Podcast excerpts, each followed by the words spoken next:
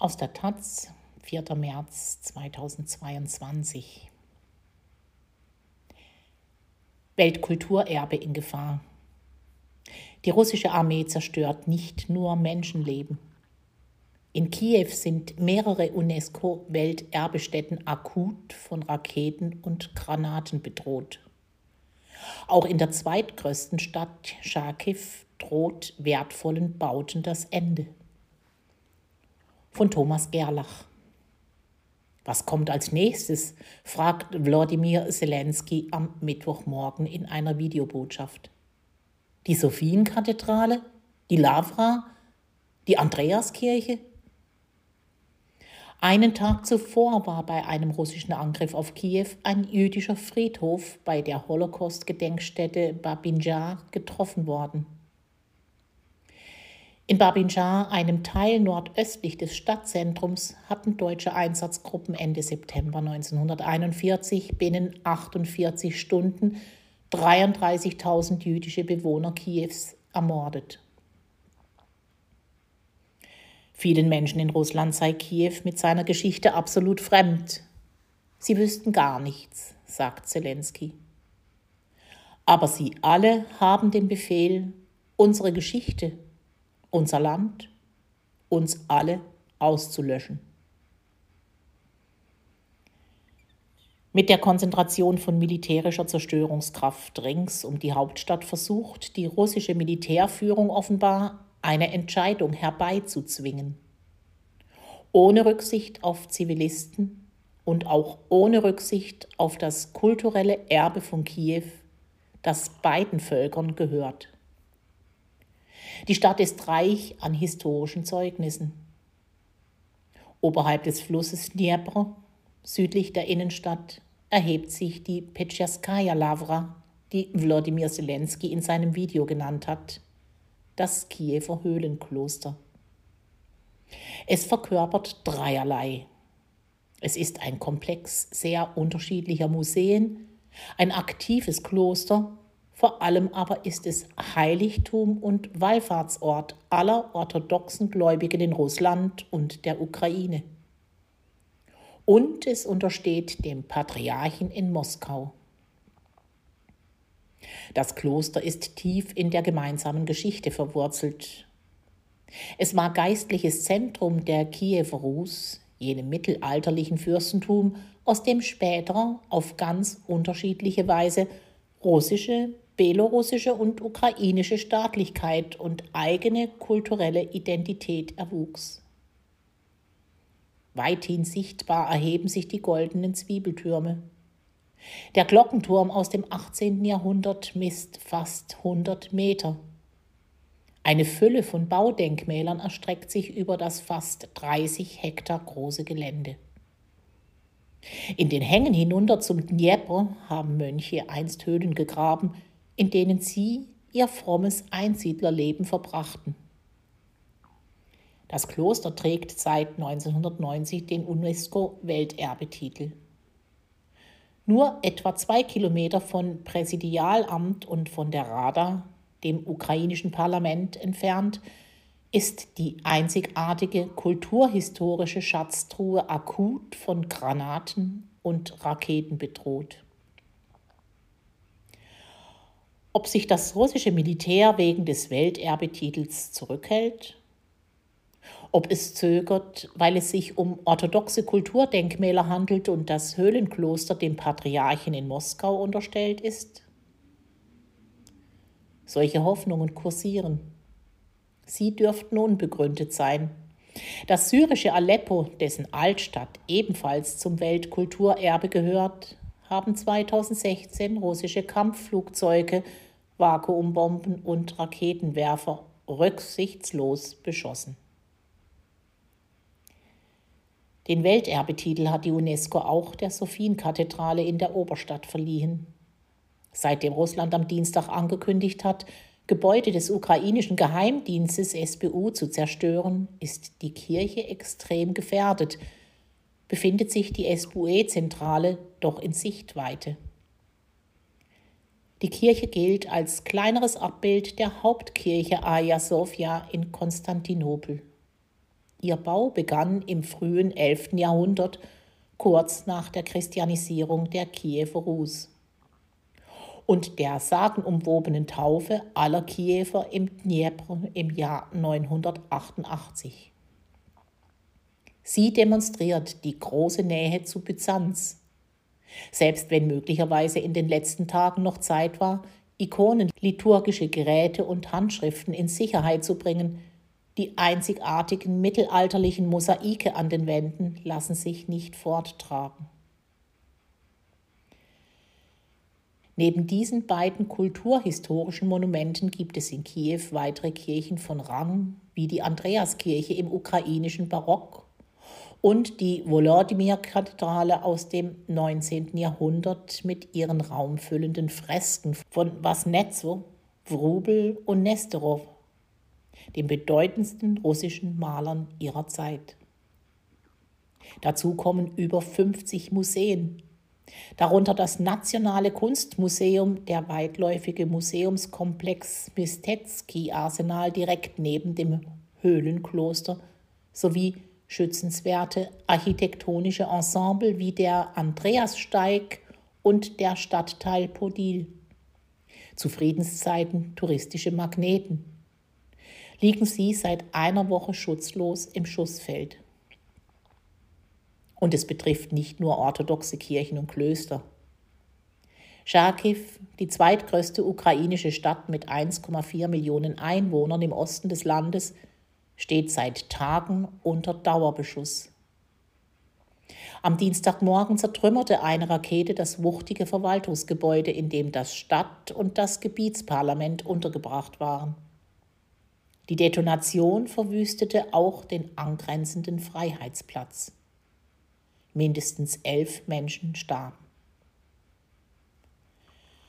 Auf der gegenüberliegenden Seite des Platzes, nun hinter Trümmerteilen, erhebt sich ein wahres Gebirge aus Beton.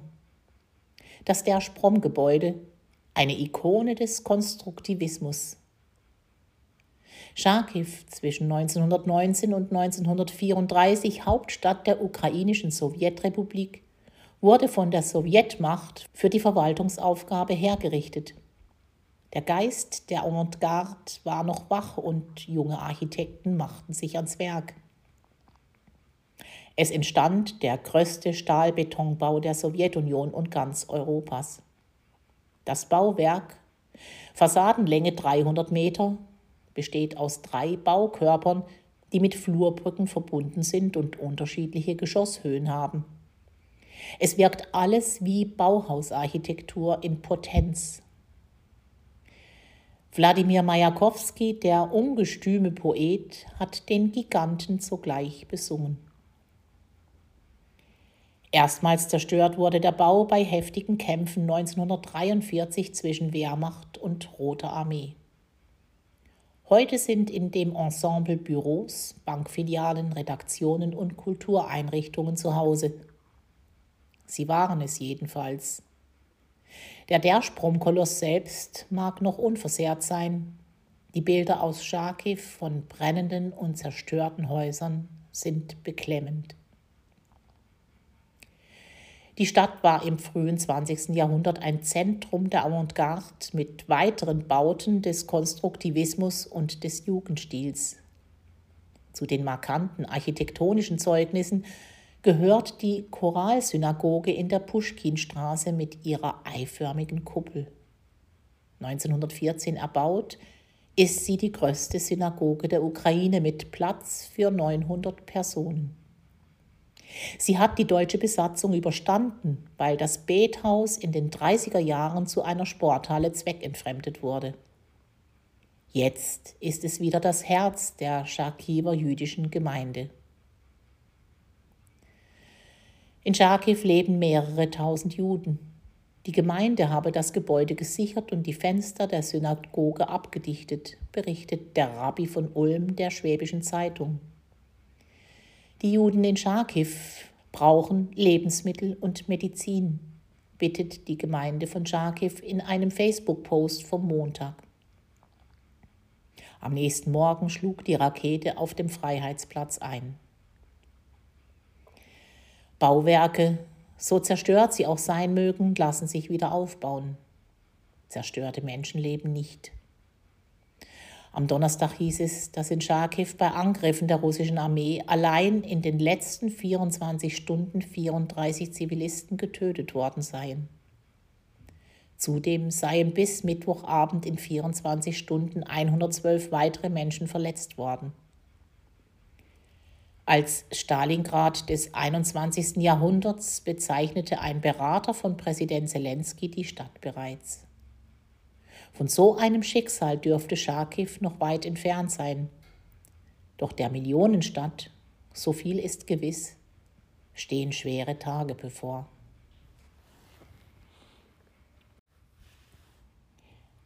Aus der Taz, Wochenende 5. und 6. März 2022. Bundeswehr ohne Ziel. Olaf Scholz hat in seiner Regierungserklärung Klartext gesprochen. Doch Deutschland ist pazifistisch aufgestellt und eine politische Kultur ändert sich nicht so leicht. Von Sönke Neitzel. Der 24. Februar 2022 markiert das Ende der Illusionen. Putins Angriff steht nicht nur für das Scheitern einer von Naivität und Schuldkomplexen getragenen Russlandpolitik. Das Drama, das sich vor den Augen der Weltöffentlichkeit in der Ukraine abspielt, hat das Potenzial, den Blick der Deutschen auf die Bundeswehr zu verändern. Doch ob es wirklich zur Zeitenwende kommt, erscheint keineswegs ausgemacht. Kulturen verändern sich nicht über Nacht und die Skepsis gegenüber dem Militär ist tief im politischen Selbstverständnis der Bundesrepublik verankert. Schon die Anfänge der Bundeswehr waren von gesellschaftlichen Protesten begleitet. Nach Massenverbrechen, Tod und Zerstörung des Zweiten Weltkriegs hatten viele Deutsche vom Militär genug. Der große Unterschied zur heutigen Zeit ist, dass sich die Regierungen der Bonner Republik allen gesellschaftlichen Protesten zum Trotz klar zur Bundeswehr und zu ihrem Auftrag bekannt hatten. Kein Kanzler und kein Verteidigungsminister zweifelte im Angesicht der zum Angriff aufmarschierten Warschauer Pakttruppen am Sinn der Streitkräfte. Erleichtert wurde diese politische Haltung dadurch, dass die Bundeswehr nur zur Abschreckung gedacht war. Einen Krieg auch zu führen war jenseits aller Vorstellungskraft. Jedem war klar, dass ein atomarer Schlagabtausch nur im globalen Untergang enden konnte. Wer Uniform trug, musste also nicht wirklich damit rechnen, je einen Schuss im Ernstfall abzufeuern. Man spielte den Krieg. Und das konnte auch die Gesellschaft mehrheitlich akzeptieren, auch wenn die jährlichen Herbstmanöver zuweilen nervten. 1990-91 war die Welt eine andere geworden. Am Ende der Geschichte angekommen, schien man keine Soldaten mehr zu brauchen. Feinde gab es nicht mehr und die Landesverteidigung war eine Sache für die Mottenkiste. Deutschland beteiligte sich nun an Auslandseinsätzen zur Friedenssicherung, wie es offiziell hieß. Nach anfänglicher Skepsis akzeptierten die Deutschen diese neue Rolle. 1996 waren nur noch 18 Prozent der Bevölkerung gegen Missionen außerhalb des NATO-Gebiets. Erleichtert wurde diese Zustimmung, weil die deutschen Soldaten nicht kämpfen mussten, sondern eher Polizeiaufgaben übernahmen. Mit dem klassischen Bild des Kriegers hatte die neue Realität wenig zu tun. An der generellen Haltung, deutsche Soldaten, wenn nur irgend möglich, aus Kampfeinsätzen herauszuhalten, änderte auch die Episode der deutschen Beteiligung am Kosovo-Krieg 1999 nichts. Im Gegenteil. Deutsche Tornado-Kampfflugzeuge hatten sich zwar am Luftkrieg gegen Jugoslawien beteiligt, aber dies ließ sich nur gegen massive Widerstände innerhalb der rot-grünen Regierungskoalition durchsetzen. Die Bevölkerung war hier im Übrigen weiter. Nur ein knappes Drittel lehnten die NATO-Luftangriffe ab. Fortan schickte die Regierung die Bundeswehr mal hier und mal dorthin, Es ging dabei vor allem darum, mit dabei zu sein und dadurch außenpolitischen Einfluss zu mehren. Die konkrete Ausgestaltung der Missionen richtete sich dann nach innenpolitischen Notwendigkeiten. Also möglichst zivil auftreten und auf keinen Fall schießen. Der Soldat war ein Miles Protector, der rettet, schützt und hilft. Ein bewaffneter Social Worker. So ging es 2002 auch an den Hindukusch. Und das Konzept schien zunächst aufzugehen. Im Norden des Landes, wo die Bundeswehr eingesetzt war, blieb es weitgehend friedlich und die Propagandabilder der Soldaten mit glücklichen Frauen und Kindern machten sich gut im Heimatdiskurs. Der Entschluss, sich am ISAF-Einsatz in Afghanistan zu beteiligen, bedeutete auch das klammheimliche Ende der Landes- und Bündnisverteidigung. Beides ließ sich mit den begrenzten Ressourcen nicht mehr stemmen. Man war von Freunden umgeben, wie es Bundespräsident Johannes Rau am 9. Dezember 2002 formulierte. Wozu sich dann also noch auf einen großen Krieg vorbereiten? Der Afghanistan-Einsatz lief zunächst nach Plan. Deutschland beteiligte sich am Wiederaufbau, Kämpfe gab es nur noch im fernen Süden und Osten des Landes. Doch 2006 war es mit der heilen Welt im deutschen Sektor vorbei. Die Bundesregierung tat sich aber schwer damit, die neuen Realitäten zu akzeptieren.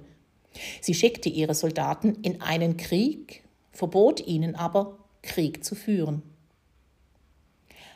Ein Erwachen gab es erst, als am 4. September 2009 ein deutscher Oberst zwei entführte Tanklaster bombardieren ließ und dabei auch Zivilisten ums Leben kamen. Erst jetzt konnte die Regierung vor der hässlichen Seite des Krieges nicht mehr die Augen verschließen und musste sich der öffentlichen Diskussion stellen. Die Schlussfolgerung im politischen Berlin war klar. So etwas darf nie wieder passieren. Man war in einen Krieg hineingeschlittert, den man nie führen wollte.